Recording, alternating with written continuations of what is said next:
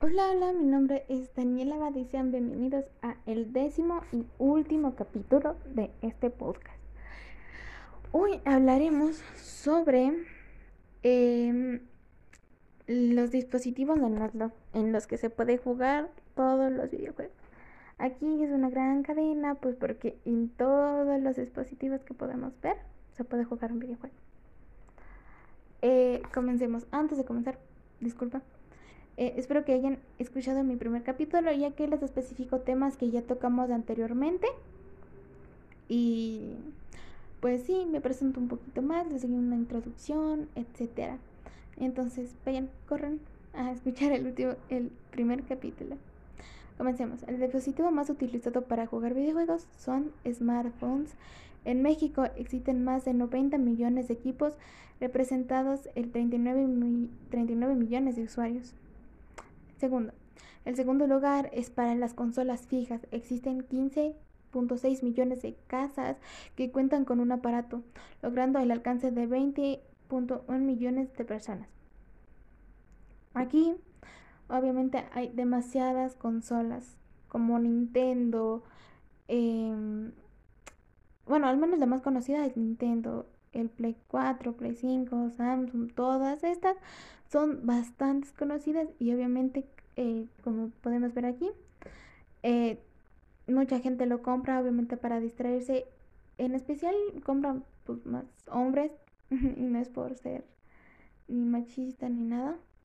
Pero pues normalmente a los niños les atrae eso y eso.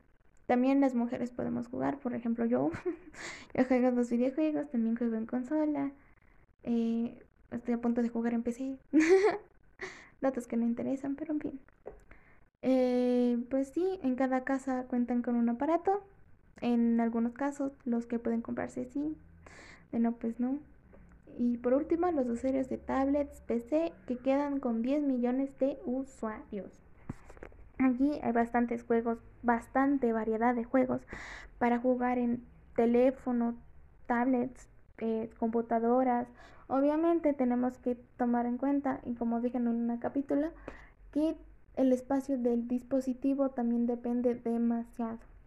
Póngase en un dispositivo que solo nos puede servir para estudios, para hacer cosas del trabajo, etcétera. Esos no pueden alcanzar mucho para un juego, al menos que no ocupe gran cantidad de espacio.